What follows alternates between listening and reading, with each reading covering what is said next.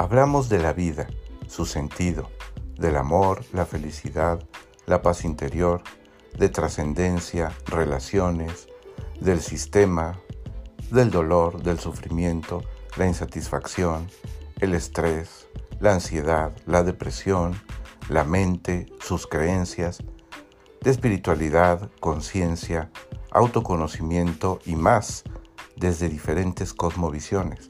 Pero no espero convencerte de nada. No tengo la verdad absoluta ni soy ejemplo de nada. Es más, no creas nada de lo que escuches aquí. Más bien, verifícalo en tu propia experiencia y decide si te funciona para tener una vida más plena y feliz.